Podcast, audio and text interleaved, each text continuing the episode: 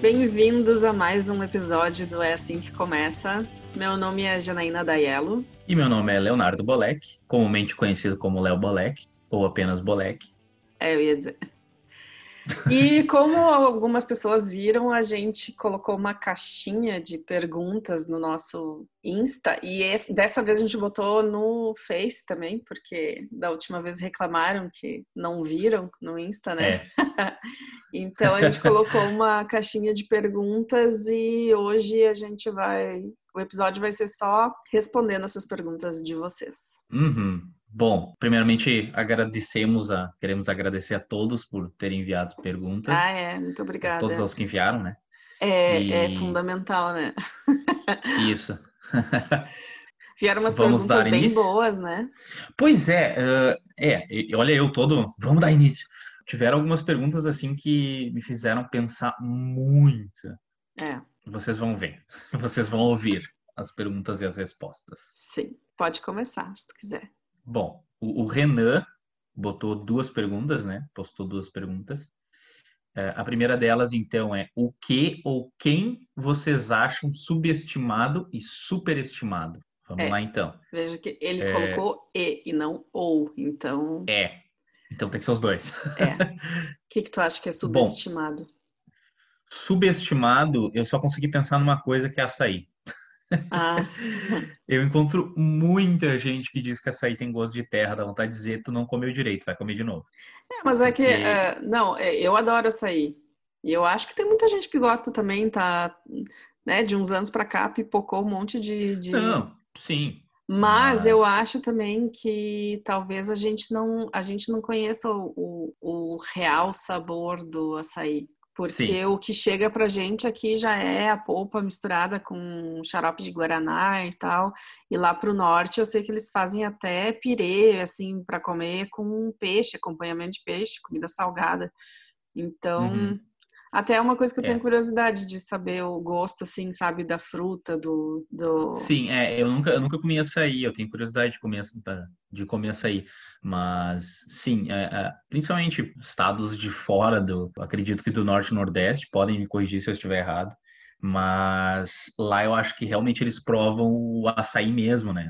Sim, a É, o frutinha. purinho, assim, sem, é. E deve ser maravilhoso. Se eu já gosto assim, né? Pois é. Eu não sei, eu, eu achei muito curioso que um dia num, num programa de culinária eu vi uma receita, diz que era uma típica do norte, que era um peixe e o acompanhamento era um pirê de açaí. É bonito até assim, aquele pirê roxo, assim. Pois é, Sei lá, quem sabe um dia a gente experimenta. é, Lá, em loco. sim, e, e fala ainda, né? Aham. E, e Tá. comenta no episódio. É, o meu subestimado, eu não consegui pensar em nada além do É assim que começa. Baita podcast, duas Aham. pessoas maravilhosas. Eu acho que devia ter mais ouvintes. Eu também acho. Mais engajamentos também. Mais não que não, engajamento. esteja bom agora, mas Engajamento, sempre mais é bom. Engajamento, Mais agachamento. isso aí, fortalecer as perninhas. Não, mas é sério, eu acho que a gente podia ter mais. Aham. Compartilhem com, com os amigos, com os Isso. parentes aí. Compartilha e, e espalha as- os, os episódios do, do, do teu episódio predileto do podcast. Ah, é. Ah, Eu não sei, tu sabe qual é o teu favorito? Eu não sei. ah, É. Eu não pensei ainda. Acho que a gente poderia um dia trazer um, um Uhum. episódio assim, os melhores momentos. Ai, ai, ai. Quem sabe? É, Ai, ai, ai. Vamos passar para o próximo? vamos, Superestimado, então? Vamos. Só repetindo, tá, gente? O que ou quem vocês acham subestimado e superestimado? Agora a gente está no superestimado. Eu acho Game of Thrones superestimado. Ah, Absurdo. eu gostei, eu gostei de Game of Thrones, eu quero deixar isso bem claro. Porém, contudo, entretanto, a, a propaganda que fizeram dele pra mim é, me deixou com uma hype lá no, no céu, assim. Mas eu não, não achei. É, eu criei muita expectativa, muita expectativa mesmo. Falando, Tá? é, É, é- boa série, é boa série. Não, não tô eu ia é dizer, ruim, porque tu, tu assistiu ela quase inteira em um mês. Sim, sim. Eu, eu assisti ela bem rápido. Que tu Porque eu queria maratonou, eu me justamente- lembro. é, a gente estava eu queria- começando a namorar e Sim, foi, aham. eu acho que foi, eu não sei se foi logo depois que saiu a última temporada ou antes da última temporada. Ou ali eu por aquele foi. Por aquela época, quando tava Isso, foi ali por aquela época mesmo, uhum. mas uh, não, é que eu não, não é que eu não gostei, eu, eu segui assistindo, é uma série boa mesmo, ela, ela prende a pessoa. Mas no final das contas, e eu não tô nem falando só pelo final, mas eu, eu esperava bem, bem mais. É, porque final mas, até os, os, os fãs da série acreditam, né, que não é. É, é, o, o final foi... Ficou, ficou tá. devendo. Terrível. Mas vamos lá então. Eu acho superestimado Nutella, tá? Ah, que horror. Uh, não acho, não acho isso grande coisa. E Taylor Swift. Eu não suporto ela, desculpa. Ah, eu concordo. Quem...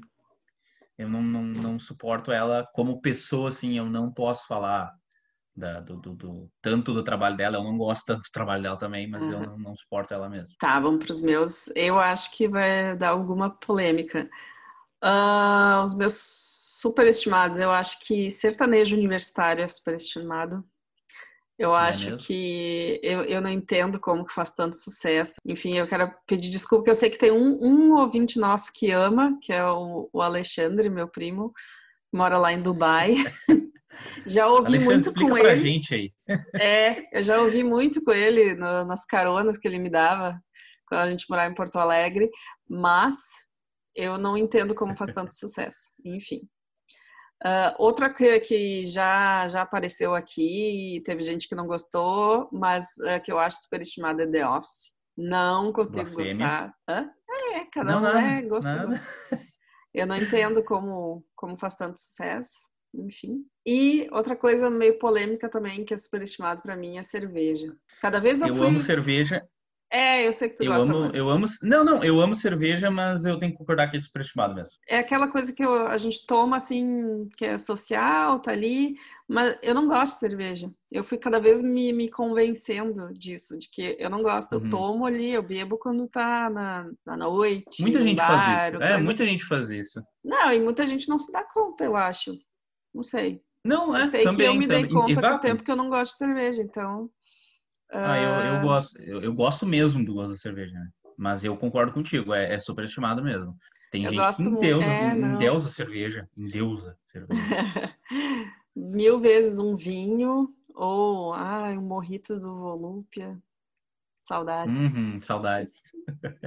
Então tá, vamos para o próximo.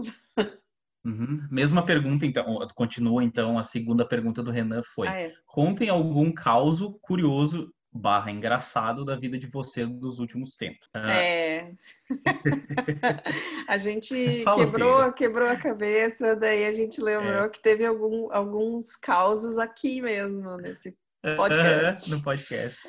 Que, enfim, acontece com todo mundo, né? Mas a gente cometeu algumas gafes ao longo desses 20 programas. Uma delas foi um dia que a gente assistiu um filme e a gente leu a ficha técnica e tal, não prestou muita atenção no.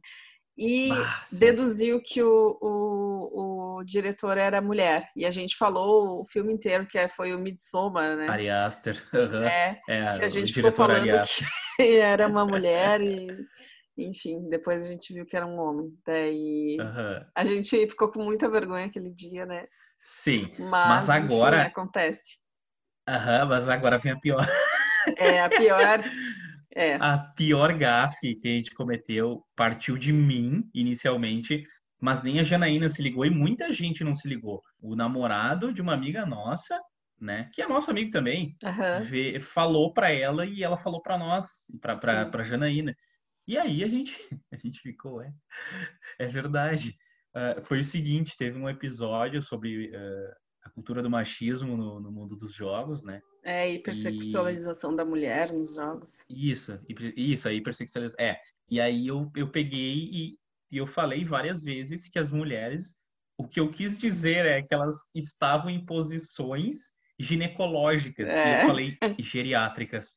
E repetiu, várias, e repetiu. Várias vezes. E como eu não sei, eu estava tão no assunto que eu entendi o que ele quis dizer que eu não corrigi, eu não é, eu também não tinha em nenhum momento eu que edito, eu editei o, o, o uhum. episódio na hora da conversa eu não, não me dei conta, daí o Matheus falando com a Nicole se deu conta que, que a gente é tinha falado namorado, errado, que é o namorado, namorado é.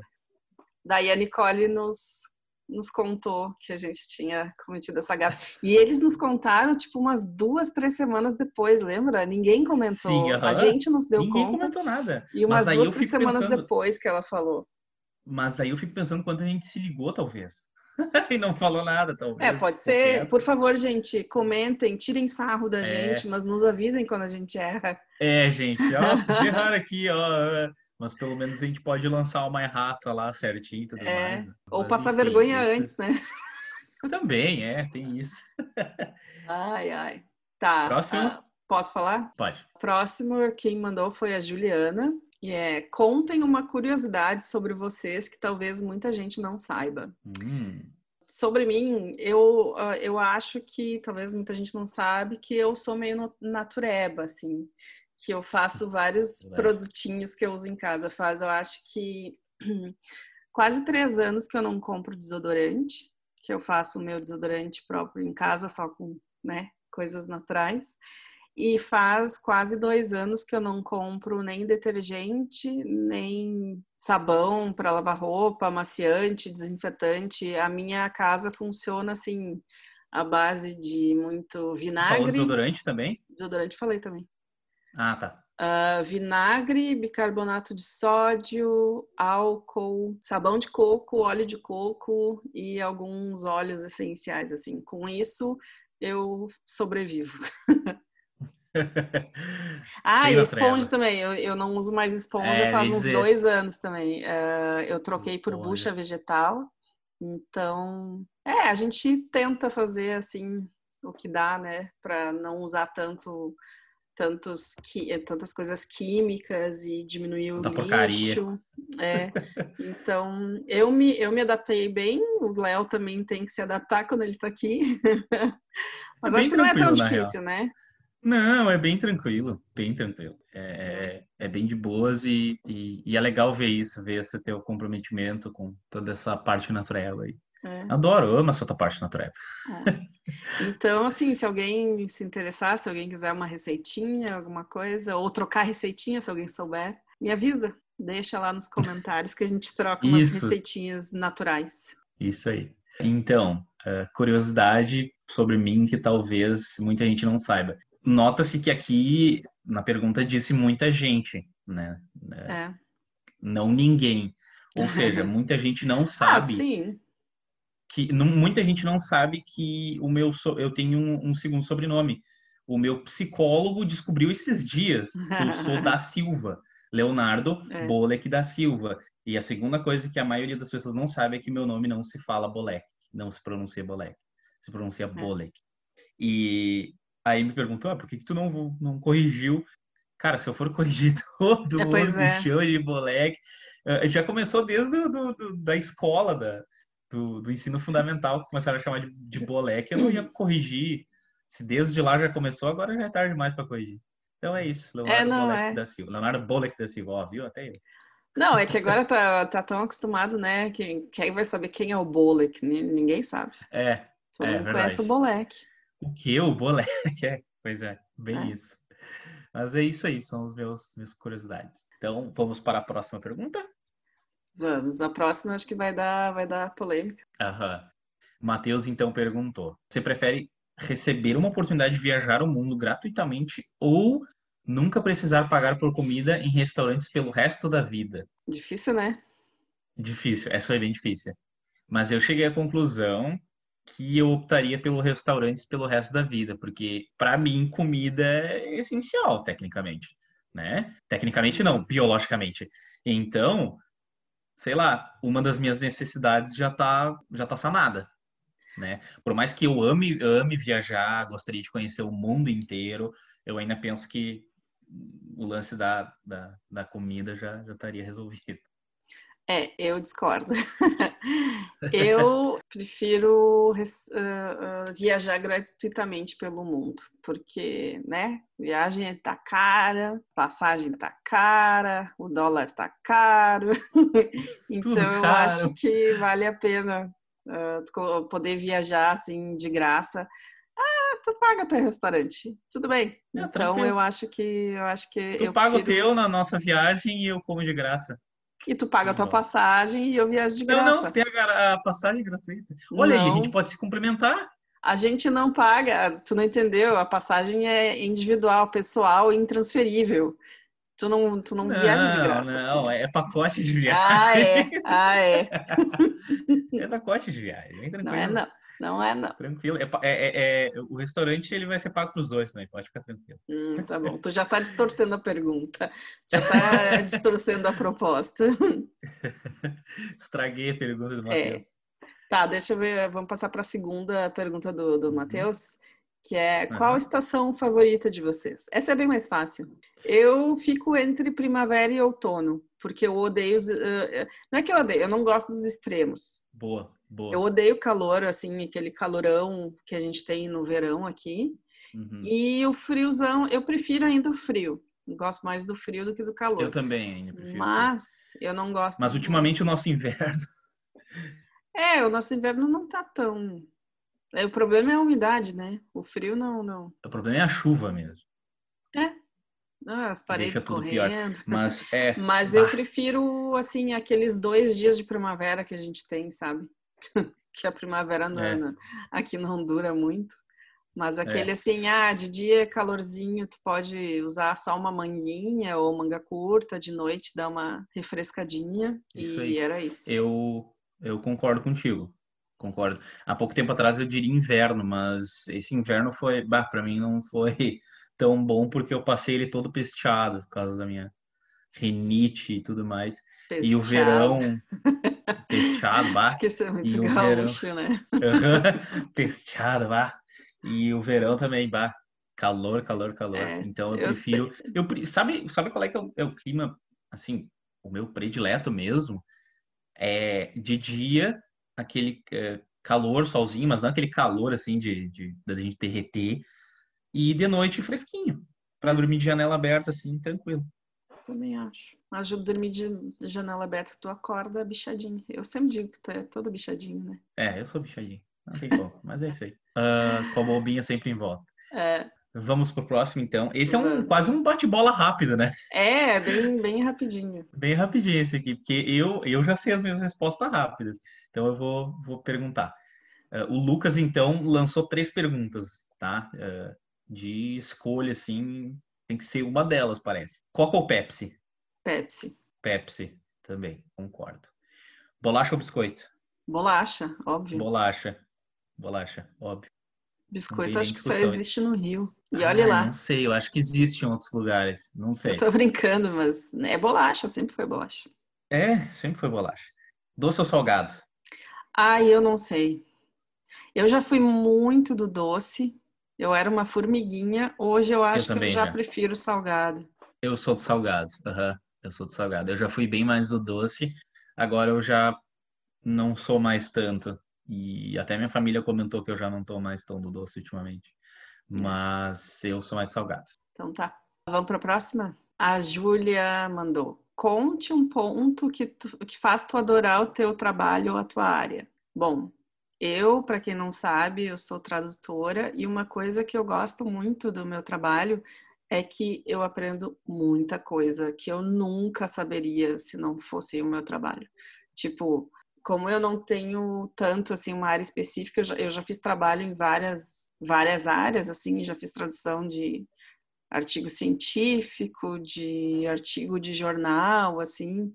Então eu já tive que pesquisar e, e fiz o trabalho, aprendi muita coisa sobre plantas medicinais que ajudam no, no combater os, os efeitos colaterais do tratamento do câncer. Eu já tive que pesquisar sobre um campeonato de League of Legends para um artigo que eu, que eu traduzi. Então, assim, cada trabalho eu tenho que pesquisar uma área totalmente diferente, que eu não. Então, eu aprendo muita coisa que, se não fosse pelo meu trabalho, eu nunca iria atrás. Então, eu acho isso super interessante. Muito bom, muito bom. Eu digo que isso é uma das, um dos pontos da minha área também que eu tenho, que é, que é interdisciplinaridade. Tem, tem bastante segmentos, tem vários, sei lá, vários ramos que tu pode seguir. Eu acho que na minha área, o que mais me chama atenção é, é o pensamento lógico, lógica para resolver problemas, sabe? Uh, eu comecei a ter muito isso desde que eu entrei para TI E antes eu tinha também, mas era mais pelas bases da, da história e da filosofia, pelos métodos científicos da história e da filosofia. Agora eu tô tendo pelas exatas, né? E isso é muito interessante porque eu geralmente eu me afastava muito das exatas. Eu, bah, não, não, não é para mim isso aí.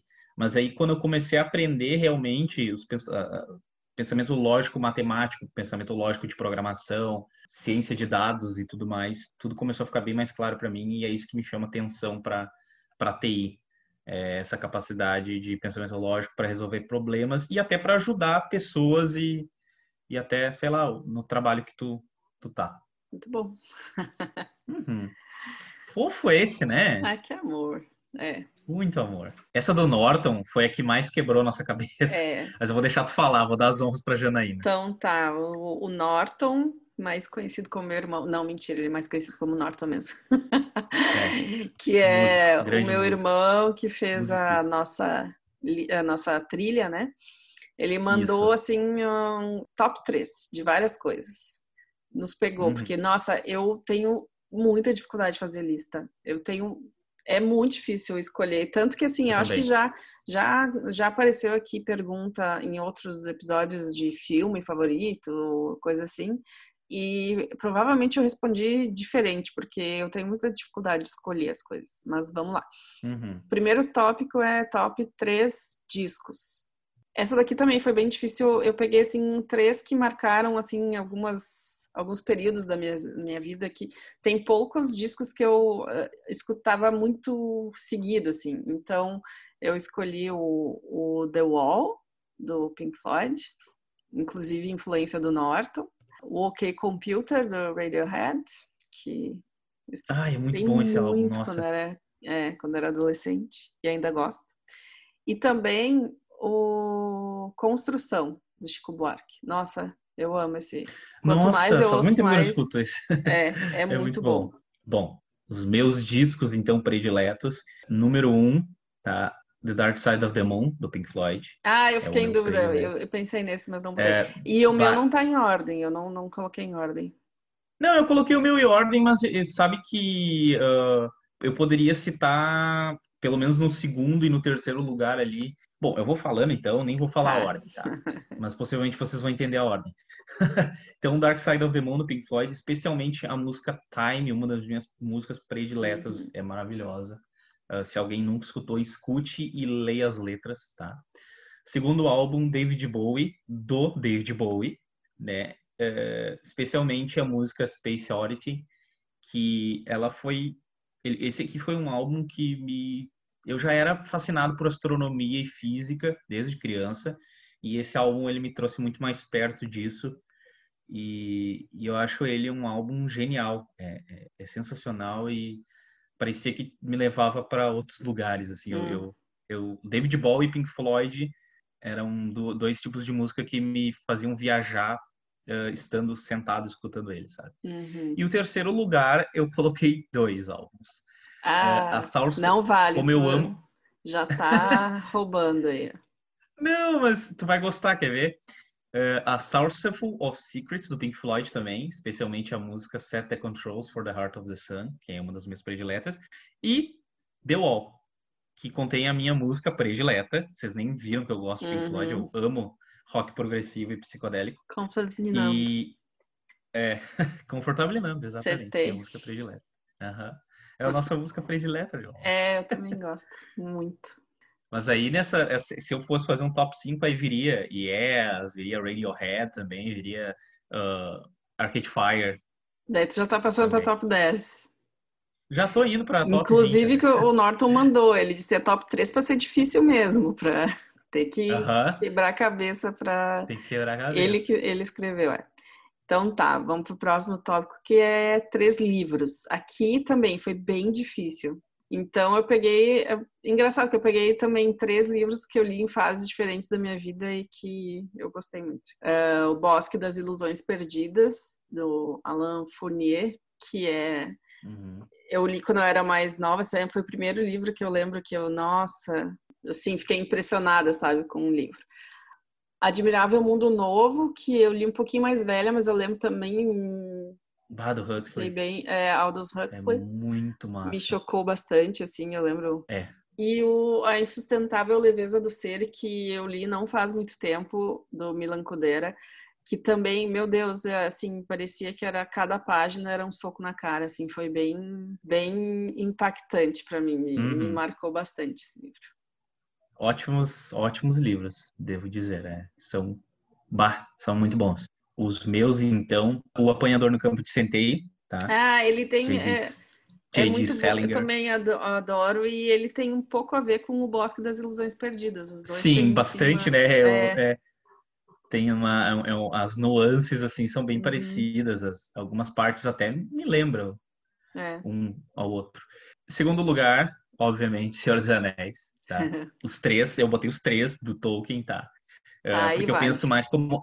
Não, mas é que eu penso mais como uma Não, obra completa sim, mesmo. eu sei, entendo. Aí vale. Penso como... Uhum, Agora, se eu fosse colocar um, um só, aí eu colocaria a Sociedade do Anel. Eu uhum. colocaria só a Sociedade do Anel. Terceiro lugar, tá? Eu fiquei muito em dúvida. Fiquei muito em dúvida mesmo. Mas eu vou, vou falar esse porque eu tenho ele tatuado na minha pele, tá? Em referência, que é o Corvo do Edgar Allan Poe, tá? Ah, mas isso é um mas conto, também- né? Não é um, não Sim, ser um é- livro. É que é o meu conto predileto, né? Tá, É o meu conto predileto. tá bom. Ah, mas aí, aí que tá. Antes de tu me interromper, tá? Eu ia dizer. Uhum. eu ia dizer que eh, eu, coloquei, eu colocaria as coletâneas ali. Ah, tá. entendeu? Aí eu colocaria as coletâneas ali dos melhores contos dele. Mas eu, eu fiquei na dúvida entre esse e o Eu Robô do Asimov, que também é maravilhoso. Que é, ele traz toda a filosofia da inteligência artificial e tudo mais, e Uhum. tu fica pensando hoje em dia que a gente já tá chegando nesse ponto. Sim. Então é, é bem, bem interessante para mim. Então tá, vamos pro próximo. Três filmes.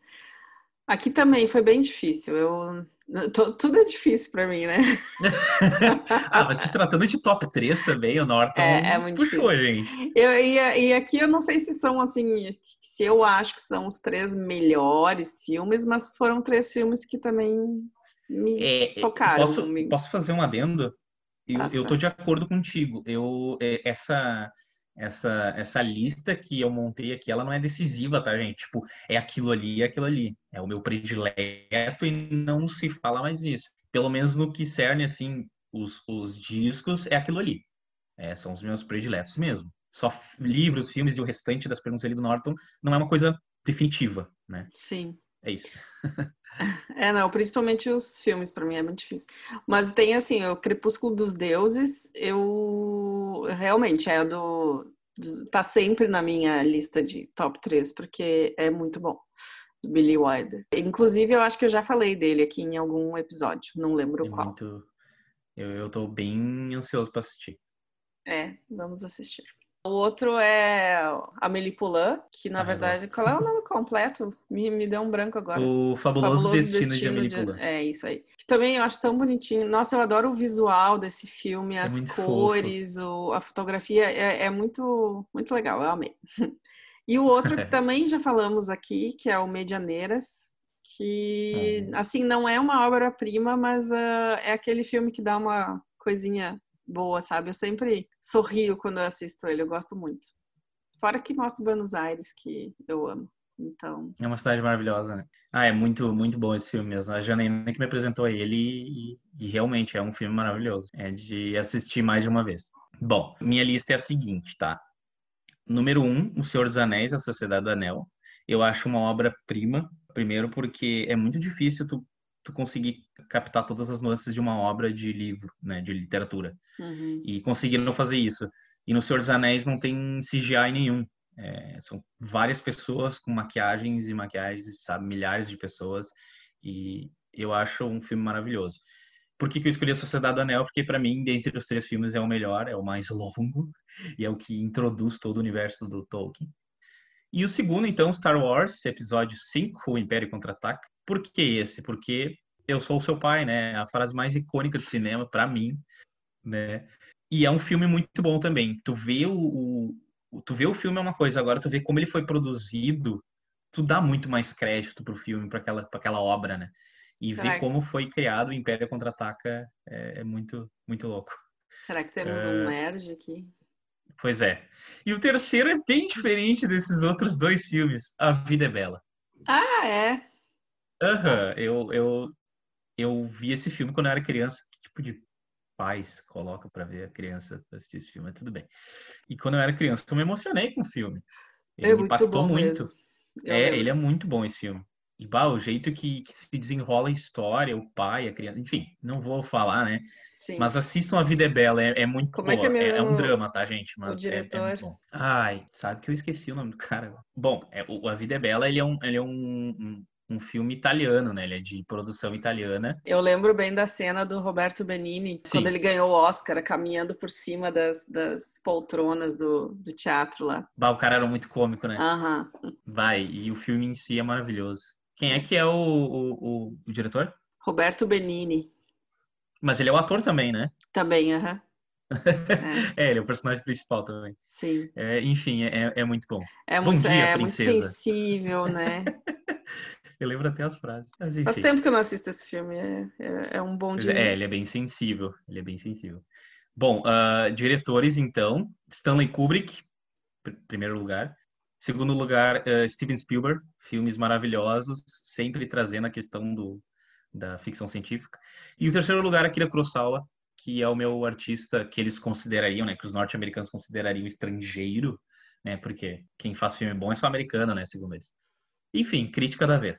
Uh, Akira Kurosawa também maravilhoso, filmes ótimos e o que se destaca é a, é a, a fotografia dos filmes dele. Uhum. É, eu nem, nem lembrei dele. Mas o meu, meu, a minha lista começa igual a tua, Kubrick também. Mas daí eu coloquei uh, Wim Wenders, que é diretor alemão. E ele, ele tem. É, não, o, o, o engraçado é que o Wim Wenders, os filmes de ficção dele são muito bons, mas ele fez muito documentário bom também. Ele fez um que tu adora, que é o no Buena Vista Social Club. Uhum. Lembra? Sim. Ele fez o. Ah, Sal... realmente é. É, ele fez o Sal da Terra também, que é sobre o Sebastião Salgado. Então o cara é muito bom em ficção e em, em documentário. Sim, sim. É, é, realmente ele é, ele é muito bom, tem que É. admitir. E o terceiro é o Wes Anderson. Eu nunca sei se é Wes ou Wes. Wes Anderson. Eu sempre falo Wes Anderson. É, eu acho que é Wes. É porque eu vim do Vim Wenders, Wes. Não, mas é o Wes. Anderson. Que também, ele tem uns filmes muito bons. E um que também eu amo, que é Os Excêntricos Tenenbaums, que também podia entrar na minha lista. Mas, Pois é, o Stanley Kubrick tem o 2001, que também poderia entrar na minha lista de É. filmes. que é muito bom. E Laranja Mecânica e etc, etc. É. Bom, qual agora? Qual é a última? Séries agora. Em primeiro lugar, para mim, Breaking Bad, tá? Que marcou grande parte da. Acho que creio é a minha, minha juventude aí, sei lá, 18, 19 anos por aí. Em segundo lugar, Vikings, porque eu amo história e eu amo a história dos, dos Vikings. Claro, tem. É que nem toda série, né? Tem temporadas que é- são muito melhores que outras, que chamam mais atenção, que são mais divertidas e envolventes. Divertidas, eu digo, tem um entretenimento maior, é- enfim. E terceiro lugar, daí Brooklyn Nine-Nine, que essa pessoinha ali que vos fala, junto Não, aqui comigo, tá me apresentou. Isso, aqui vos está quieta. Brooklyn Nine-Nine, a, a, a Jana que me, me apresentou e, e para mim é, uma da- é a melhor série de comédia. E não pode não parecer pelo meu humor, assim, mas eu sou muito chato para filme e, e série de, de comédia. Sou bem chatinho. Então tá, o meu, a minha lista também tem Breaking Bad, que eu demorei, foi que nem tu com Game of Thrones, sabe? Que eu achava assim, nossa, o pessoal fala demais, não, não deve ser legal. Eu assisti o primeiro episódio e, e nunca mais. Daí eu fui assistir ela inteira depois que ela acabou. Daí eu maratonei, porque daí eu gostei. E realmente tem umas, umas temporadas que dá uma baixadinha, dá uma queda, mas assim, Uhum, no é. geral a série é muito boa. O outro é Uhum. outra série é Californication, que é muito boa.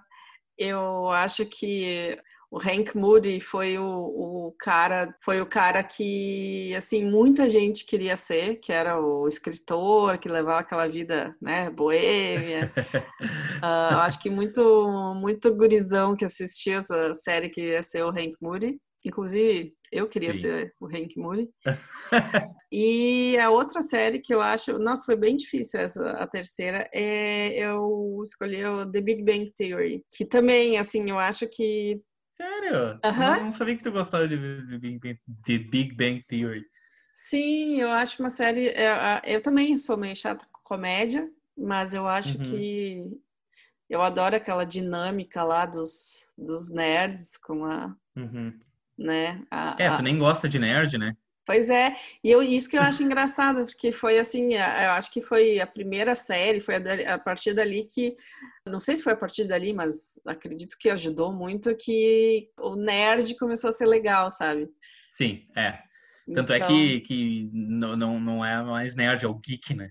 É, é pois é, é, a gente fala, é, né? é o nerd né, descolado. É, o geek é legal, né? Porque o nerd É. era, era uma, era uma, tinha uma conotação negativa e o geek É. é, é legal. Então eu, É. acho muito. Não, acho que sim, acho que cooperou muito para esse, É. para esse, a remoção desse estigma de que nerd é, sabe, um cara chato e, É. enfim, xaropão. Sempre tem os Sheldon Cooper, né? Mas no geral nerd é legal. É. Ah, é bom. Então é isso, pessoal. É, a gente sempre nesses de pergunta e resposta a gente acaba se estendendo e fica um É. episódio um pouco mais longo, mas enfim. Esperamos que vocês tenham gostado e que aguentem Uhum. assim um, um episódio um pouco mais longo. Que a gente É. a gente gosta desse formato, né? De perguntas É, e respostas. É, é divertido. Larguem, larguem mais perguntas pra gente. A gente pode É. responder sempre no início dos episódios algumas perguntas de vocês, respostas eh, um pouco mais curtas, óbvio, para não estender tanto. É, porque a gente fala episódio. pouco, né? A gente, a É, gente começa. é. As pessoas que me conhecem, ai, nossa, como ela é quietinha, ela não fala nada, mas quando, né, quando eu- me É. dá um microfone, É, ela começa, ela sobe no palanque. é, fa- olha Eu quem não. falando, olha quem Eu não, falando. Aham. Então tá, gente, era isso. Qualquer dúvida, comentário, crítica, se a gente cometeu uma gafe, por favor, manda lá. Manda pra gente lá. Não precisa ser nos comentários, pode ser por DM, mas não faz a gente passar vergonha por tanto tempo, né? Isso, isso. Não, manda, uma- manda rapidinho, é- manda rapidinho. Senão o Matheus daqui a um mês ele vai ouvir, vai, vai se dar conta e vai nos avisar. É. O, o namorado da nossa amiga, tá? Pra- É. Isso. Mas enfim, gente. Espero que vocês tenham gostado. E até a próxima. Tchau. Até semana que vem. Tchau.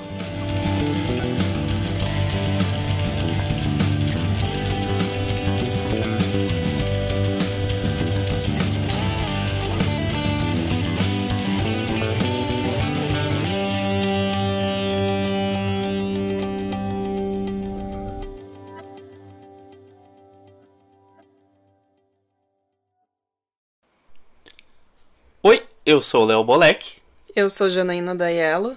e esse é mais um episódio do É Assim Que Começa. É, hoje a gente resolveu trazer uma coisa que a gente fazia tempo, né? Que não Uhum. trazia aqui. É, Que são livros. isso. E aí a gente vai vai falar um pouco mais sobre dois livros, na verdade o que cada um leu, né?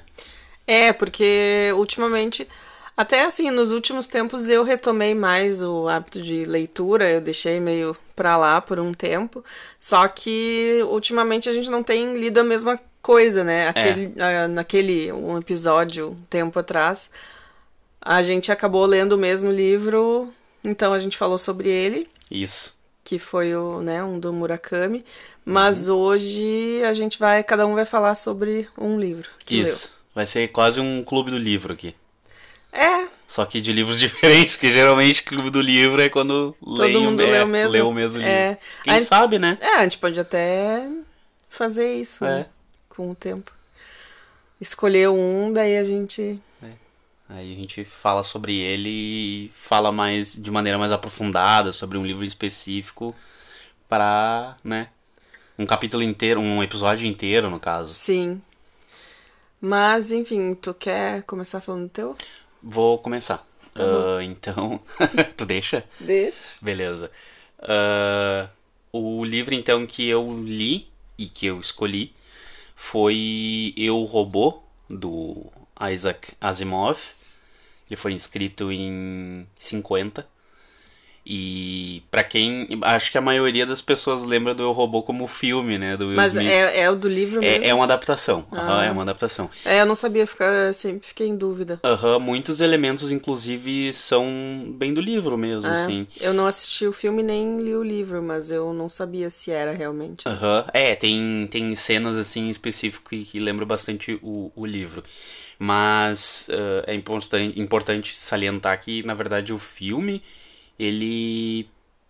Os robôs que aparecem no filme parecem muito, muito mais evoluídos ah, se comparados aos, aos robôs do, do livro, né? Eles parecem ser muito mais atuais, pausa. Não, vai. É importante salientar que os robôs do filme, eles parecem muito mais ah, evoluídos que os robôs do, do livro. Os robôs do livro, eles parecem... Sabe aquela ideia cyberpunk de robô, tipo... Pensa numa pessoa dos anos 50 imaginando como seria a tecnologia do futuro. É, eu ia falar que tem a É, décadas de diferença, né? Isso, Então, isso. Aquela ideia do, por exemplo, 2001, sabe? A Uma Odisseia no espaço, de, de como seria o espaço, de como seriam viagens interestelares e tudo mais. Então, ah, essa é a ideia que o, que o, o Asimov tinha sobre robôs. Inclusive, foi o Asimov, se não me engano, foi o Asimov que criou o termo robô, né? Ah, é? Robótica, aham. O cara era muito pra frente. Ele era químico formado, ele quis fazer biologia, mas ele não gostava de dissecar animais, então ele decidiu fazer química. E aí ele fez química e ele era físico, matemático, tudo de maneira autodidática, assim. Ah, e ele ficou bem famoso pelas, pelas ah, dissertações e teses dele, mas o que ele ficou mais famoso, obviamente, são as obras. E aí ele escreveu o Eu Robô, em 1950, ah, e, e o livro só veio pro Brasil em 2014. Sério? Sim. Ele era vendido, ele era comercializado sem tradução, no caso. Tá? Ele, o, o É livro. mesmo? Desculpe, o livro traduzido veio em 2014 pro Brasil. Aham. Nossa, o, o Eu Robô, e o Eu mesmo, Robô. mesmo filme é mais antigo que isso, não é? Sim. Pois Sim. é. A edição em português veio pro Brasil em 2014. Ah, e aí o Asimov, ele, o, o Eu Robô, na verdade, ele é um livro que ele faz parte. Depois ele, ele passou, quando ele escreveu mais livros, ele passou a ser, fazer parte de um compilado da série Robô, né? Que é de robótica, livros de robótica que ele, ele trazia. E aí o, o, o livro do Eu Robô, ele traz muitas questões filosóficas sobre a humanidade, sobre as criações da humanidade, né? E quem é fã do Asimov, e até quem gosta de, de robótica, inteligência artificial e tudo mais, e ah, ficção científica, ah, conhece as três leis da robótica, né? Que ele trata nesse livro do Eu Robô. Quem não conhece, então, as três leis da robótica são as seguintes. A primeira lei, é, todos esses, todos os robôs do livro Eu Robô, eles seguem essa lei da robótica, tá? Ah, na verdade, todos os robôs de todas as séries do Asimov seguem essa, essas três leis. As três leis são as seguintes. A, a primeira lei é, então, que os robôs, eles não, nunca vão machucar os seres humanos, Hum, tá? será que eu não. Porque eu lembro dessa lei, será que eu não vi? Não, Eu não acho que sim, é bem... O que? Assistiu o filme? É. O filme, eles... Ele, Não, eu- eu pode, posso ter visto em outro lugar também, porque eu não, não assisti, não. É com Will Smith. né? Isso, aham. Eu não assisti, não. Mas é engraçado, porque no filme eles nem mencionam. Eles só mostram, ah, tipo, sutilmente, assim, que os robôs não podem machucar os seres humanos, né? Ah, e aí, o, o- A segunda... A primeira lei é que os robôs não podem machucar os seres humanos, certo? Aí, a... A segunda lei é que os robôs devem ah, sempre ah, seguir as ordens dos seres humanos, né? Fazer o que, o que lhes é ordenado, mas sem quebrar a primeira lei. Então o ser humano não pode dizer para um robô, ó, eu quero que tu machuque aquele outro ser humano. Ele não vai fazer, né? Ah, eu quero que tu carregue essa caixa. Ele vai fazer, ok. Os robôs, eles devem prezar pela sua vida, pelo seu, pelo seu bem-estar, ah, excluindo se quebrar a segunda e a primeira regra, né? Que é, seria o seguinte, ah, um robô, tu pode dizer para um robô, se joga, ele vai se jogar, Porque ele vai seguir a regra 2, ele vai sempre fazer o que. Agora, se tu disser pra ele fazer outra coisa, machucar alguém, ele não vai. Ele trata isso, inclusive, no Homem Bicentenário no livro. Ah, então talvez tenha sido lá. Pode ser no Homem É. Bicentenário. Uh, e inclusive o filme é maravilhoso. Tá? É, é muito bom. E aí ele, ele traz todas essas questões filosóficas sobre os, sobre os robôs. E, e aí uh, o, o que o livro traz é sobre também três uh, cientistas, né? Na verdade não são três cientistas, são três, uh, dois pesquisadores e uma cientista, a única que é doutora ali.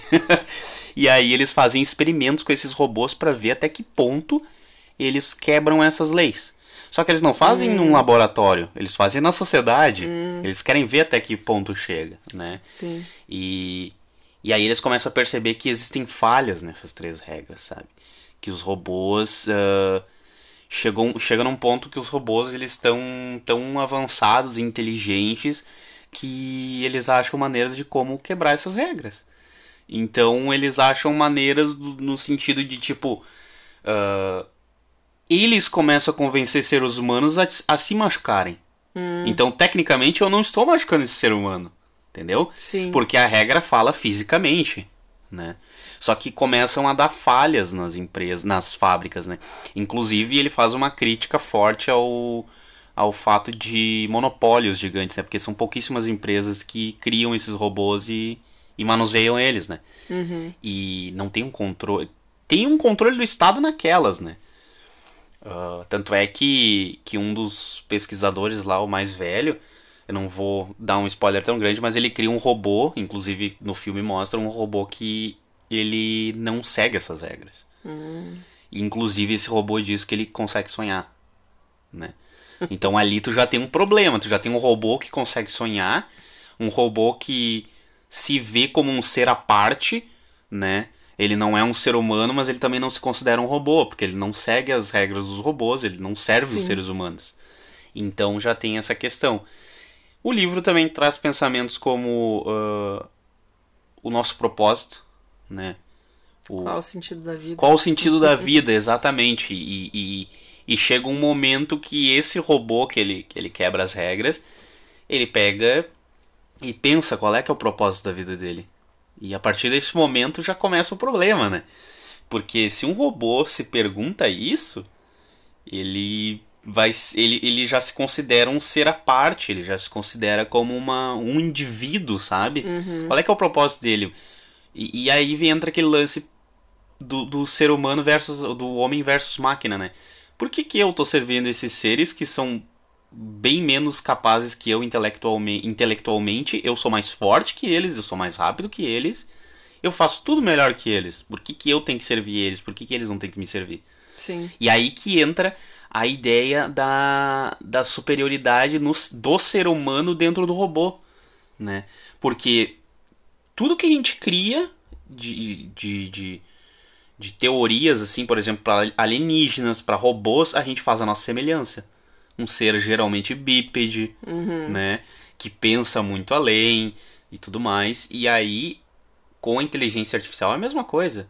Tanto é que hoje já se discute isso. Esse lance de ah, treinar uma máquina para pensar como um ser humano, sabe? Porque é perigoso. O ser humano, ele é, ele é um, um, um ser que ele tem orgulho, ele tem raiva, ele tem medo. E, e muita gente já, já diz que, que esse seria um primeiro passo para uma rebelião das máquinas. Assim, as pessoas já Sim. falam isso, né?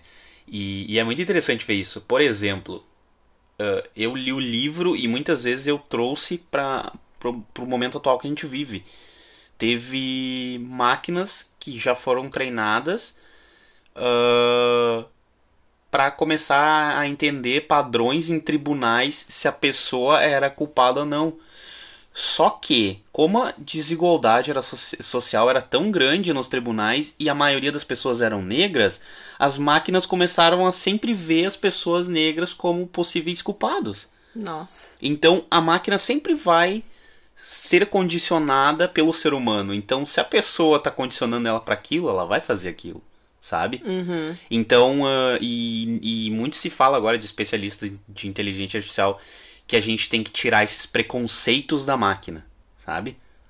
Dos preconceitos do ser humano, a gente tem que tirar os preconceitos da Sim, máquina. Nossa. E é a mesma coisa que o livro trata, sabe? São esses padrões assim que são colocados dentro da máquina. E e muito do, do que o Asimov traz no livro é a questão da psicologia também, né? De, de como vai funcionar, de, de, de, de como funciona a, a, o pensamento do, do, do ser humano contra a máquina, né? E, e também mostra a questão da, da do luto. do luto por uma coisa que não, talvez... Uh, por exemplo, tem, tem uma parte do livro que um dos robôs, ele tecnicamente ele é desativado, ele morre, Uhum. entre aspas. E a personagem fica muito triste. E aí o, o marido dela diz que, como assim tu tá triste? Ele é uma máquina, não tem que ficar triste por ele. Mas a gente pega, a gente pega... Se apega. Se apega, exatamente, pega. é, a gente realmente se apega, né? Agora imagina tu tem um robô, tá?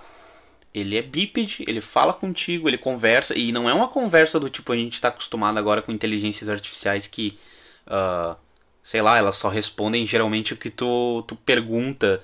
São, ali no livro do Asimov, são inteligências artificiais avançadas, elas falam contigo, elas, ah, elas vão além na conversa, sabe? Sim. E, e enfim, e aí ela perde o, o, o robô e ela fica muito triste porque parece que ela perdeu alguém, algum, um ser humano, né? E, e isso é muito interessante. No filme é, tem cenas assim que são muito boas, icônicas, né?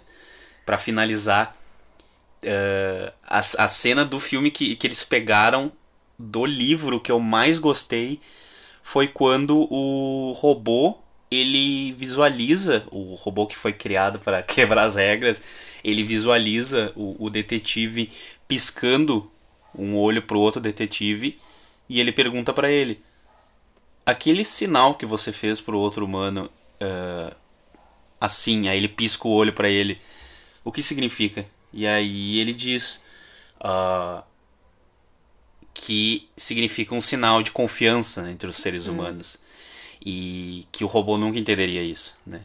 E aí chega num determinado momento da história que o robô ele tá fazendo uma coisa e ele quer que o detetive confie nele e ele pisca pro detetive de volta. E aí o detetive se dá conta que ele aprendeu aquilo, Sim. sabe? Um robô que não seguisse, que seguisse essas regras não faria isso, sabe? E é muito interessante ver isso. É, no livro mostra detalhadamente como funciona. E, e a minha dica é leiam esse livro porque o Asimov ele é um mestre assim de, de o cara era muito à frente do seu tempo. Ele trouxe várias teorias sobre robótica, sobre computação e tudo mais. Ah, a computação ela já existia por causa da máquina de Turing, né? Mas o, o, Asimov ele, ele quase preveu muitas coisas, sabe? E Preview. E o Asimov ele quase previu muitas coisas, sabe? E é muito interessante ah, todo esse, esse histórico dele. E esse livro, pra mim, é um dos melhores livros que eu já li, assim. Ele é um conto, só avisando. E ele não é tão longo, vale bastante a pena. Deu? Deu. Acho que foi um pouco, né? Bom. Eu acho que eu vou ser mais. Sucinta. Tu não quer cortar algumas partes? Acho que seria bom. Pra dar uma enxurrada. Porque senão o teu vai ficar muito curto. Eu não sei o que eu vou cortar. A fala é tua. Só se tu ajudar a. Tá. Ah, nem que chega a 30, pode ir. Bom, o livro que eu li foi. O livro que eu li foi. ah, eu terminei de ler semana passada. Foi o Flores para Algernon, que é do Daniel Keyes. Esse livro, primeiro, ele foi ah, publicado como um conto em 1959. Também é um ali um dos anos 50, né? Ah, e depois ele foi, foi virou uma, um romance em 66. Então, é, ele conta a história do Charlie Gordon, que é um, um cara que tem uma deficiência intelectual severa desde, desde criança, assim, desde que nasceu. E uh, ele frequenta uma escola que até assim é meio chocante, assim, mas no livro ele, ela fala assim, escola para adultos retardados, porque ele tem uma deficiência tão grande que além dele não não conseguir aprender a ler quando ele era criança, ele não consegue ter memória, assim, é, é difícil para ele formar memórias e tanto que ele lembra poucas coisas de quando ele era criança. E daí uh, tem uma universidade, ele é em Nova York esse, esse, essa história. Daí uma, um laboratório de uma universidade de psicologia e neuro neurologia. É. eu não sei se fala eu isso. Não lembro, eu não lembro qual é. Mas eu acho que é neurologia mesmo. É. Então, daí eles estão fazendo um experimento que uh, eles fazem uma cirurgia no cérebro, uh, junto com vários. Uh, eles explicam ali no livro o que, que, eles fazem, sabe? Neurocirurgiões, tudo junto. Não, não, assim, e psicólogo também, é. ele tem que passar por aquele Sim. negócio. Eu esqueci como é que é o nome daquele teste que tu mostra lá o borrão e a pessoa tem que ver alguma coisa ali. Tem um nome que me parece meio russo. Ai, sim, sim. Mas tá, eu mas eu sei, é. E fazem todos os testes com ele, daí e ele tem que manter um, um diário, é um relatório, assim. Então ele vai escrevendo. Tanto que é, é curioso que na Amazon ele tá com um alerta, assim, de erros ortográficos.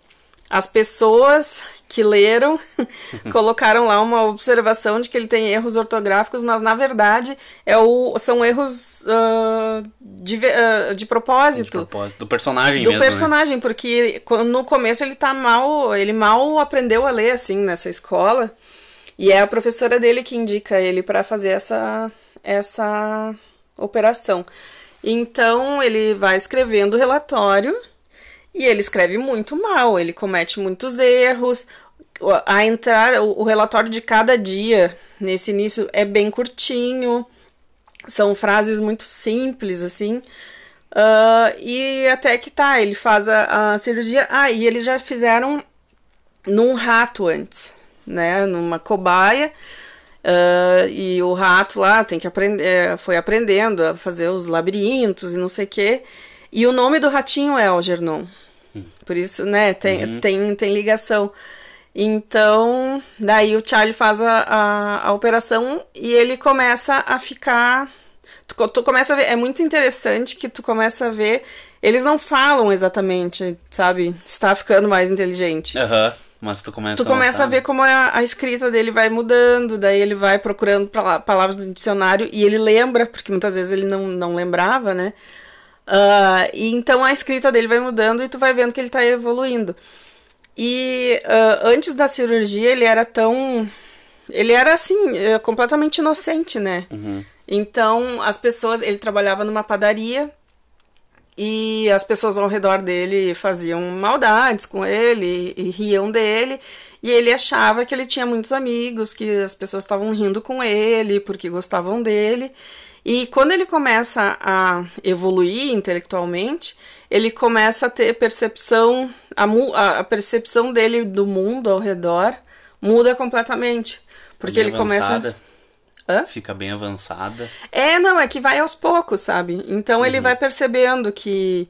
Ah, aquela brincadeirinha que o amigo da padaria fez, na verdade não é uma brincadeirinha, é uma maldade. Daí ele começa a ver como as pessoas ao redor são más com ele, não estavam uhum. rindo dele, colocavam ele em situações para estavam rindo dele. Estavam rindo dele, é, não estavam rindo com, com ele.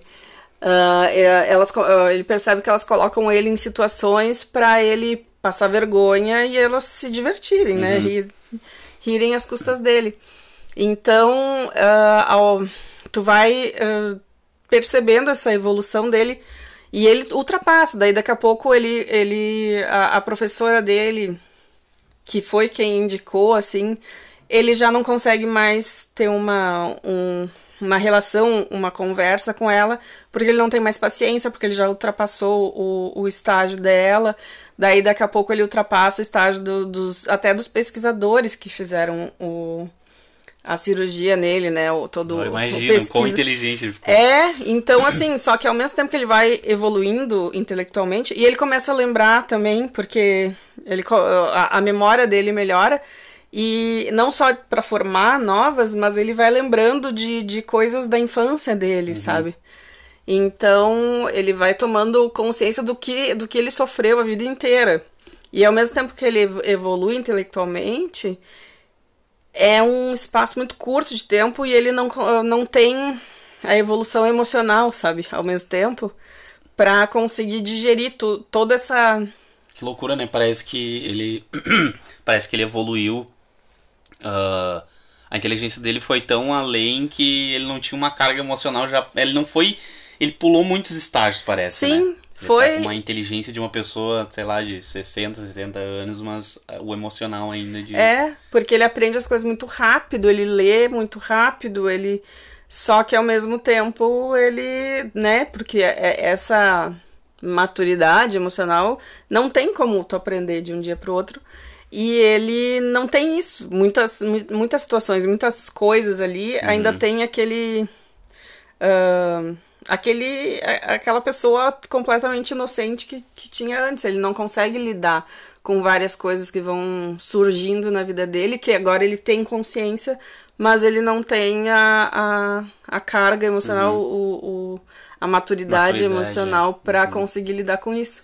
E é muito chocante até assim tu ver como as pessoas são más, sabe?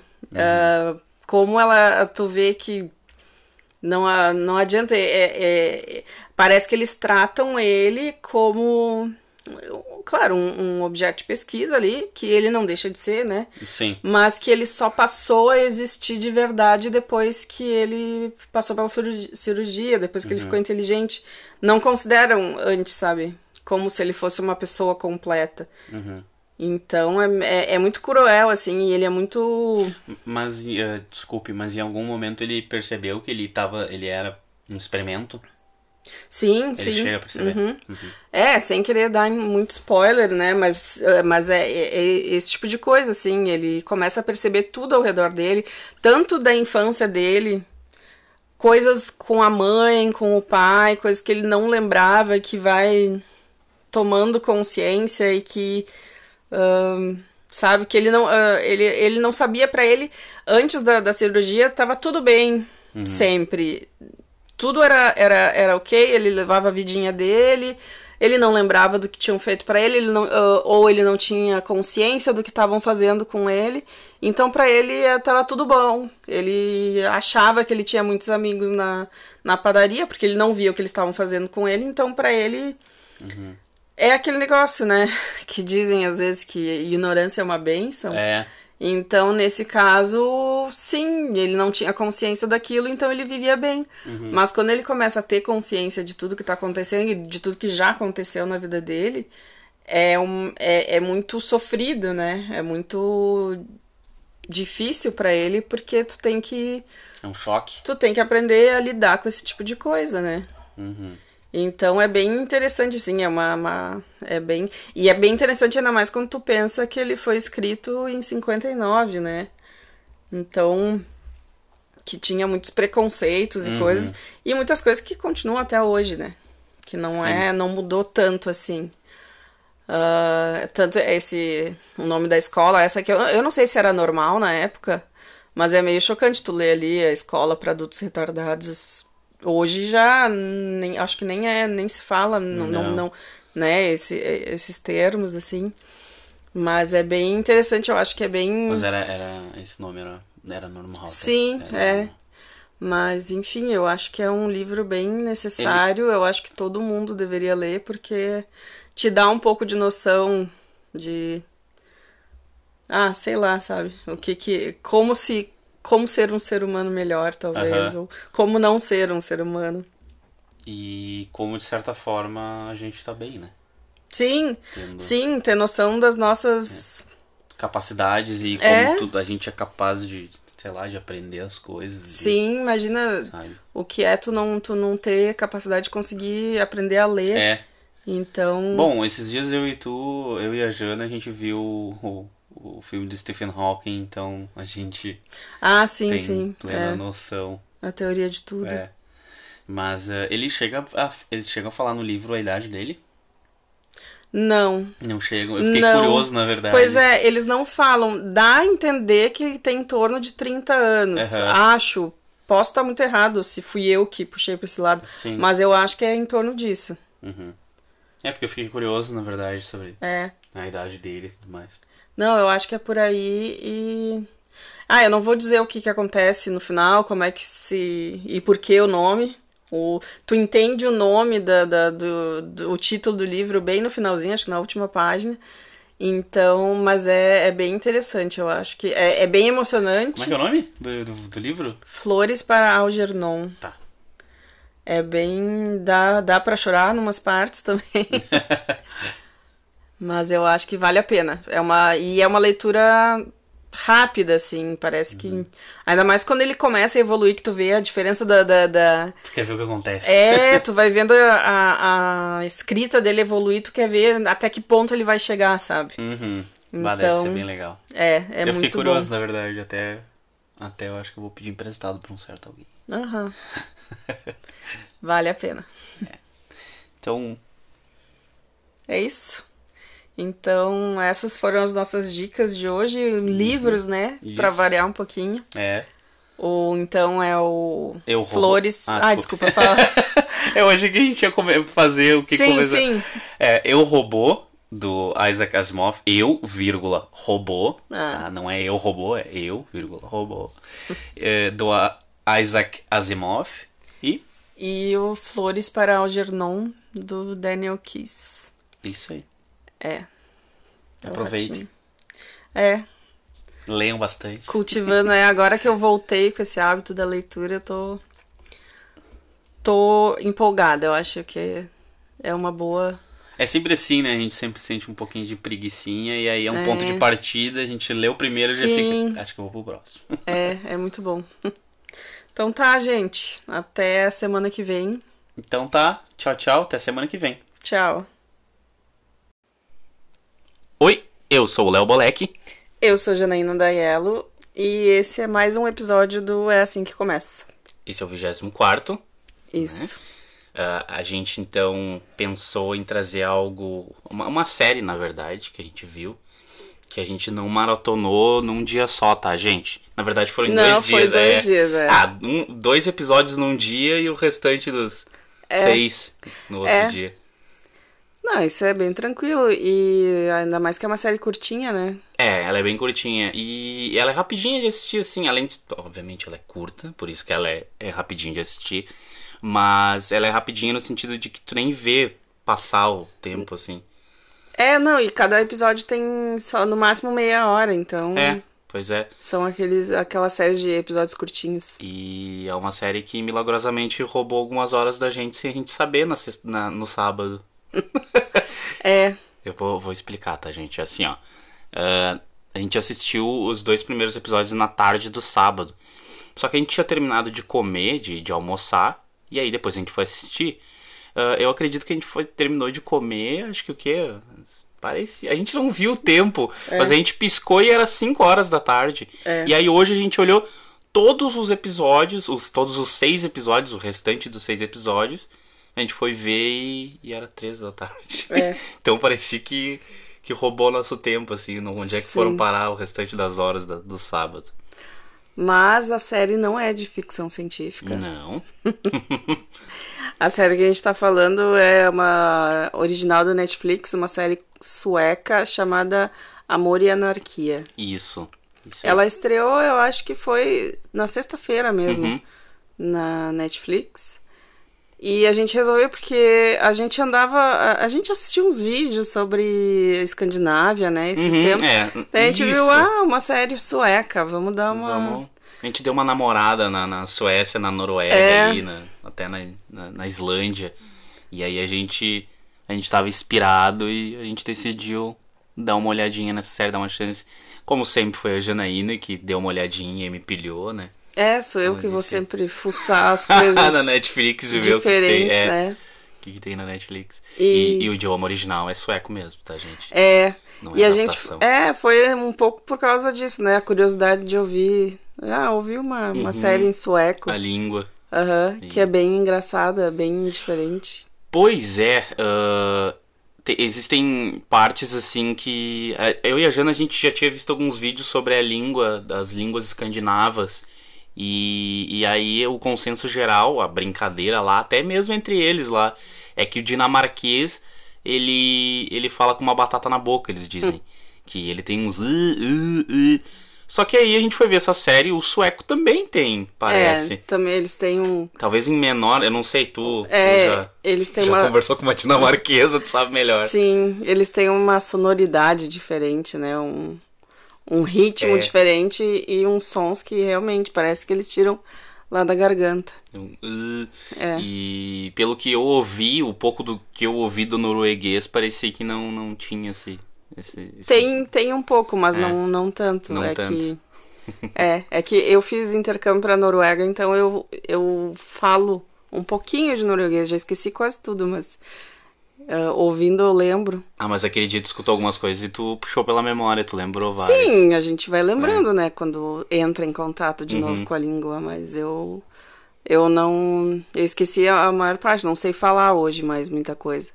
Mas o norueguês, se alguém tiver se alguém tiver interessado em aprender uma língua escandinava, eu acho que o norueguês é o mais mais fácil assim. Todo mundo fala A isso. que é mais- pronúncia, o O Bookmall, no caso, né?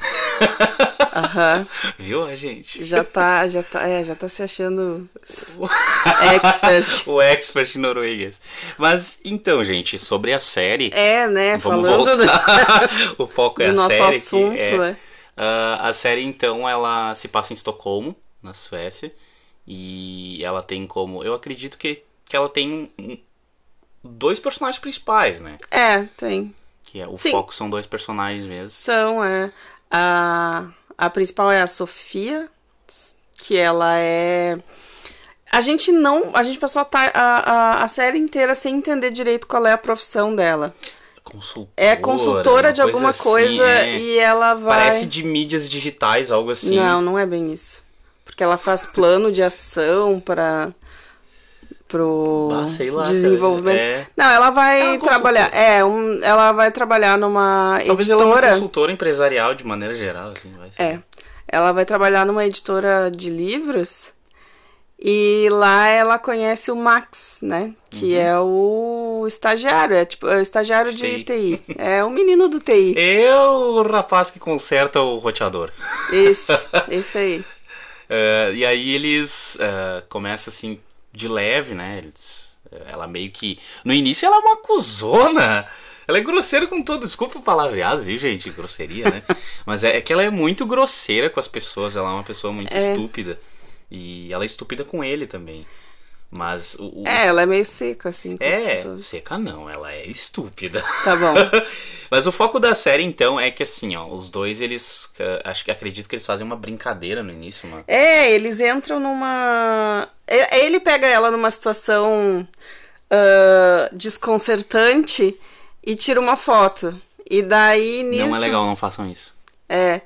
Ah, daí nisso e- ele ah, faz um desafio, né, pra Isso. ela, pra ele apagar a foto. Ah, se tu fizer tal coisa, eu apago a foto. E daí nisso vai, daí começa. E ela né, também, e ela também assim, ela não, não tá feliz em casa, tem um monte de problema. O, o marido dela, sim, que é um cuzão. O marido dela é o. Bah, Que. soco na cara. É, não, assim, daqueles que não, não, não apoia muito. Ela tem um pai super excêntrico, né? O cara é uma figura. É, ele é uma figura, ele sempre protestando contra o capitalismo e tudo mais, mas ele tem. Ele também tem eh, problemas. eh, problemas psicológicos, né? Eh, Sim. mostra na série isso. E daí, de Sobre, vez... sobre o marido dela, desculpe te interromper. Hum. O, o, o máximo que ele faz pra incentivar ela é chamar ela de linda. O máximo. É. Dizer que ele tem uma esposa troféu, pipipipopopó. Mas no fundo, assim, o cara caga pro sentimento dela, o que, que ela quer, o que, que ela gosta. Eh, e outra, ela. Na série mostra que ela tentou escrever um livro uma época. Eh, não dando tanto spoiler, mas. eh, E, e, esse livro não, não vingou, assim, ela não deu continuidade. Não, é, ela não terminou é, ela não e terminou. Não, não levou adiante, mas ela escreveu. Só que ele, ele faz algumas zoações com ela. É, ele, meio... ele, tira sarro é. da, do, do livro que ela escreveu. E ela escreveu quando era muito nova, é. né? E, e, não se faz isso. Tem pessoas que não, não Sim. inclusive, não compartilham tanto. E quando compartilham, né, isso para elas é uma coisa que pode Sim, machucar é muito, muito íntimo, né? né? É, é, muito... Exatamente. E daí ele fica tirando sarro com o, o tema e é. tudo que ela escreveu. Então, assim, suporte zero em casa, né? É. E daí o pai dela, de vez em quando, ela é chamada porque o pai dela é preso em algum lugar que tá protestando. protestando sentada num banquinho, morrendo de frio perto da é. delegacia. então ela tem tudo isso. Daí aparece aquele guri que faz uma provocação e ela meio que ah, vê é. naquilo meio que assim um jeito de fu fugir da rotina dela, né? É, é. É bem isso mesmo. Ela sente é. uma, uma, uma, uma, coisa diferente. Parece que. Uh, não sei, a felicidade dela foi retomando aos poucos, assim, a alegria dela Sim. de. de uh, desses desafios que, que ele. E pro trabalho. É, de. Que ele propõe e tal. E não só ele propõe, né? Toda vez que. Uh, toda vez que ela termina um desafio, uh, ela propõe um para ele daí. É. Só que começa de é vira... Não, calma, tu tá indo muito, muito rápido. Eu não, eu nunca vou. Vai sim. Daí ela tá. É, é, nisso ela, ela pega um batom, viu? Uh, que ela tem. Não? Não, por isso então, que eu não tá. Tá, não, daí eles começam a, a vai, é, vai assim, um, um fica num ping-pong, assim. Isso. Um desafia o outro, daí tem que fazer alguma coisa. Algumas coisas são meio íntimas, assim. É. Algo mais, mais.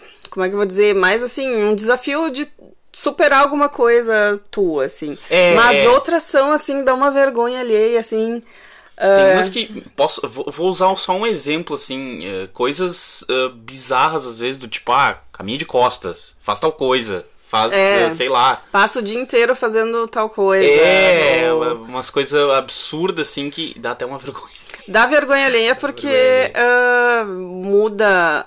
Claro, interfere na rotina deles, uhum. tanto no trabalho quanto em casa. E é, um, é, é uma quebra, como é que eu vou dizer, com a, a sociedade. Rotina, é. Não, a sociedade. Ah, tá, normas, tu quebra um pouco Sim. as normas da sociedade. Então, Sim. assim, começa a ficar estranho, é, né? Começa a meio que não sei, começa a fugir um pouco do, do limite, assim, do socialmente é, aceitável, isso. né? E aí vira uma coisa bem bem. Algumas vezes ah, eu e a Jana a gente ficou meio que com uma vergonha alheia, assim, porque uh, olhava algumas cenas assim, do tipo, sei lá. Uh, tal, tal um dos personagens falando e fazendo tal coisa numa reunião da empresa. E aí todo mundo olhando com uma cara, tipo, o que, é. que tá fazendo? E aí a gente ficava, ai, dá um é, pouquinho de vergonha. Porque é uma coisa que sim, não é, não é socialmente aceito, não é, é normal. Não é normal. Então a pessoa quebrando aquilo fica, ai, Tu, tu fica um pouco incomodada, é. Tu fica bem incomodada às vezes. Não, e tem algumas cenas também que uh, eu recomendo vocês não olharem com a família, né? ah, bom, é, não. Tem algumas cenas que, que são mais, né? Sim. Hum, até a questão da da não sei se se daria para falar, mas que a personagem ela é um pouco viciada, não sei. Ah, sim, acho que aparece bem no início isso, né? É. Não, é vários, vários momentos, na verdade, que ela é meio viciada em masturbação e tudo mais. E é. várias vezes, assim, inclusive. Mas uh, a série é boa, de maneira geral. Mas exist... tiveram alguns momentos, assim, que pra... Aí é mais uma opinião minha mesmo que ela parecia que ela foi muito apressada em alguns momentos, que não, não, não teve um desenvolvimento que ela poderia ter, parece, parece que eles... É, talvez... eu não sei, é que ela é curta, né, bem como é. a gente falou, tem oito episódios de, de, de 30 minutos no máximo, uhum, então é acaba que algumas coisas parece que ela corre com o negócio, algumas coisas uh, demora para acontecer. Não, uhum. até que demorar para acontecer, mais ou é. menos, é. Mas assim, ela desenrola quando tu vê assim, tá, passou isso. É, verdade. Porque daí tem todos os problemas. ahn, tem, tem essa dinâmica dos dois, assim, de. Mas tem os problemas ao redor também. É. Tanto os da, esses que a gente já falou da vida dela, tem os do, o dele também aparece um pouco. Da empresa.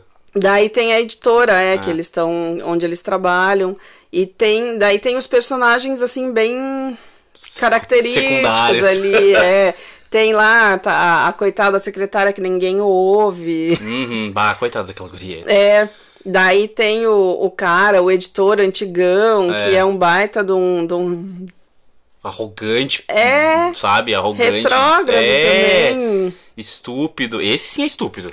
É, sim. De maneira geral, assim. Aí tem a outra, é, a outra editora também.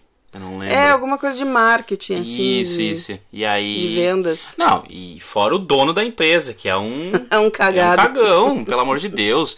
O cara, ele me faz reuniões super importantes e não aparece porque ele é um cagão. Ele tem medo de enfrentar. É, né? e aí ele larga pro editor e essa mulher do marketing e a personagem, a Sofia, uma das principais A consultora. que consultora pra Sabe-se lá do que. É, se, se virem aí, então, eu tô em casa assim mal hoje, né?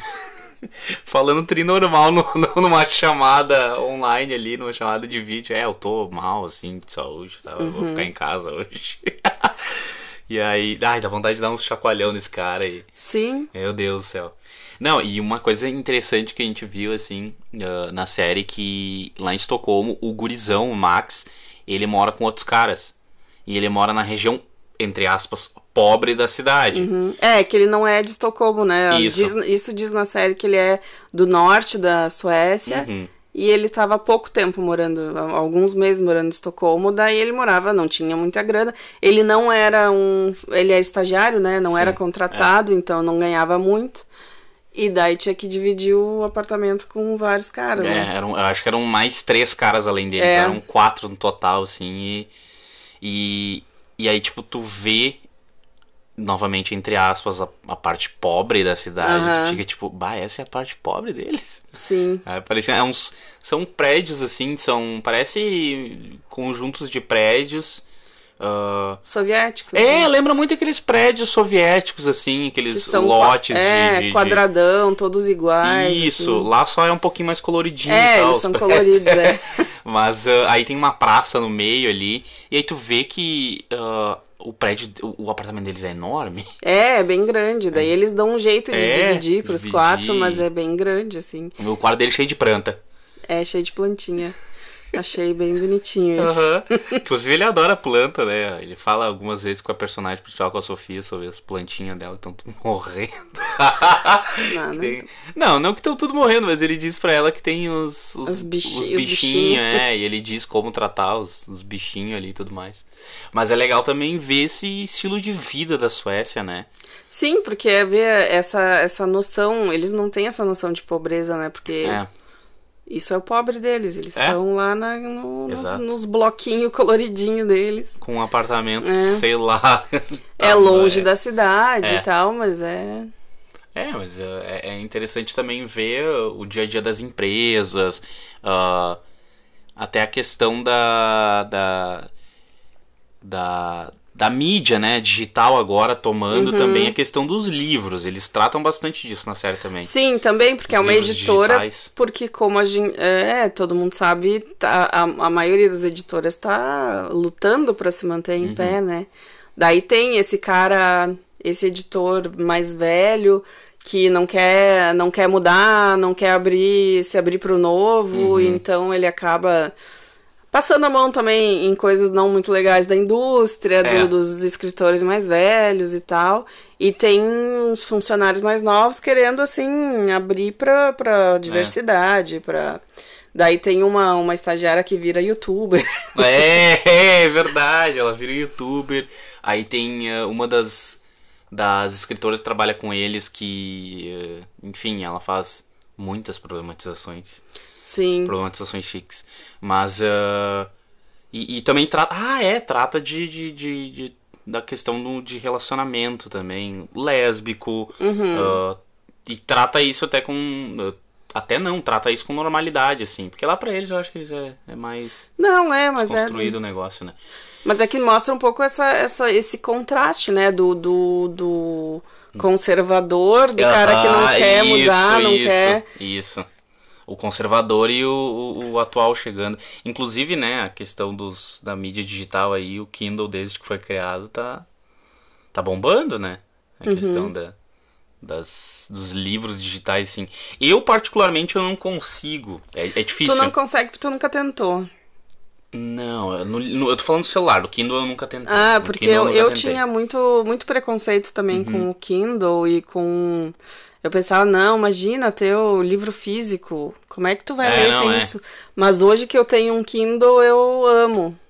Eu Ah, é. ainda gosto, ainda tenho, eu divido, eu sempre tô lendo ao mesmo tempo um livro no Kindle e um livro físico, Físico. porque eu ainda gosto de virar página e Sim, tal. sim, claro.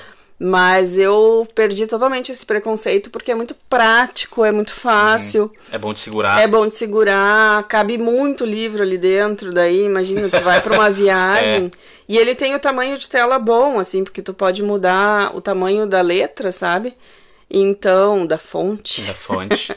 Então, ah, é muito prático, é muito confortável de ler no Kindle. Então, eu me, me rendi ao Kindle. Ah, claro que daí se tiver, se eu por acaso eu ler um livro que eu achar muito bom, amar no, no Kindle, eu provavelmente vou querer o, o livro físico, porque é diferente, né? é, é. E até assim, livros que tenham ilustração e tal, umas coisas muito. ah, que vale a pena. Daí va- vale a pena ter o, o físico, físico. senão. Pra ler, eu, eu tô gostando muito do Kindle, então eu acho que vale a pena. Eu, eu, eu me rendi esse ano, então vale a pena, às vezes, tu te abrir pro novo e, e equilibrar, assim, ter um pouquinho. E O- isso. o- o- juntar o antigo com o novo. É. Antigo não, né? Mas o. O, livro- tradicional, o tradicional, convencional, o convencional e, o, e o novo Porque mesmo. é né? isso que na, na- é, ali eles estão tentando adaptar na Uhum. série, né? Na- Uma editora vai ter que fazer algum tipo de.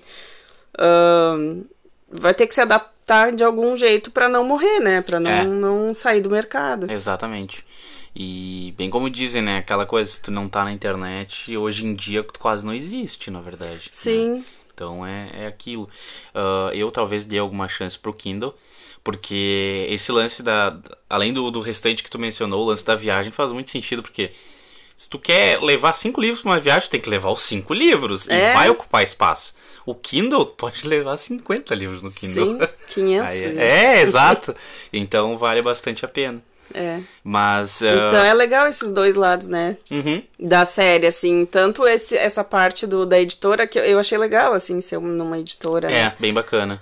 Ver os escritores, os tipos diferentes É. de escritores. Aham, os mais velhos que a gente acha que são convencionais, mas que tem uma cabeça até um pouco mais aberta. mais aberta e tudo mais. E ter o. o- Reescrevendo a história, inclusive. É. Reescrevendo, não, falando da história real. da- Isso. Então, é muito interessante. Os mais novos também, os novos escritores chegando eh, com mentes brilhantes, assim, e tudo mais. É, e, e- e questionando tudo, né? E, e, assim, a série ficou. É, fi- fica, é legal esse jogo deles, assim, acaba. Só que parece que. ah, a gente não sabe se, se vai ter uma segunda temporada, né? É. Ah, se tiver, tudo. ficou bastante ponta solta pra. É, ficou um cliffhanger ali que. É, assim. ah, ele meio que no final dá uma. dá uma finalizada em algum, alguns. Alguns problemas, alguns acontecimentos, mas ficam umas pontas soltas que, que dá pra fazer uma segunda temporada. Mas se não tiver, fica um final um pouco aberto, assim. Não é, é... fica um final que não, não ficou fechado. Não ficou É. fechado. Né? Mas isso, obviamente, é a nossa opinião, né? Se, se vocês. ah, porque cada um vai assistir com um ponto de vista diferente. Talvez ah, outra pessoa possa assistir e possa pensar, ah, ok, beleza, é isso aí. Final feliz, show de bola. Ou final triste, não sei. É. Mas ah, então pode tal- é a nossa. Essa é mais a nossa opinião mesmo. Pode ser que outras pessoas assistam e, e pensem diferente da gente, né? Mas eu, na minha opinião, acho que vai ter uma segunda temporada. É, eu acho que sim. Acho que ficaram umas pontinhas É. lá que. Mas de maneira geral é uma série boa, é, É divertida. legal, dá pra ver um, É. um, um ambiente diferente, né? Uhum. Tanto da, da editora como assim, Estocolmo. Não mostra tanto a cidade, É. mas mostra. Mostra, é legal, mostra. é bonitinha, é bem bonitinha a cidade. É, parece tudo bem organizadinho, tudo É, certinho. bem- limpinho, né? É, bem É bonitinho. escandinavo. E aí, enfim, não querendo babar ovo dos escandinavos, mas já babando ovo dos escandinavos, é tudo bonitinho é, lá. tudo organizado. Mas. ah, Então, é, é- essa é a nossa dica. Se alguém assistir, nos conta, porque é bem rapidinho. Ah, Em Uhum. dois dias, se vocês tiverem tempo, assistem, senão em uma semana. isso. Ah, é Amor e Anarquia na. da Netflix, Netflix. original. Isso Uhum. aí. Ah, vale bastante a pena. Tem cenas assim divertidíssimas. Tem, tem Vai. vergonha alheia, Tem vergonha mas alheia tem... também. Pra Talvez, rir. talvez para outras pessoas deixe eles não vergonha alheia. Elas vão gostar de algumas cenas assim. É, pode ser. É, vai que. Vai mas, saber. É. Mas fica então a dica: Amor e Anarquia, no original da Netflix. É isso. Então, espero que vocês tenham gostado da dica. Se alguém tiver mais algum Uhum. alguma sugestão de filme, série escandinava, ou não, Ou também, não também, né? deixa lá nos comentários, no arroba é assim que começa, Isso. Manda pra gente. Ou até no direct mesmo. ou no direct, é. Isso. E é isso, semana que Isso. vem tem mais. Isso. E o, o Messenger também tá aberto no Facebook, o nosso Messenger lá, se ah, quiserem é, mandar, a né? gente Nossa, tem no Face nossa também. página lá, tá? Então, é isso aí. Espero que tenham gostado. E até semana que vem. Tchau. Tchau!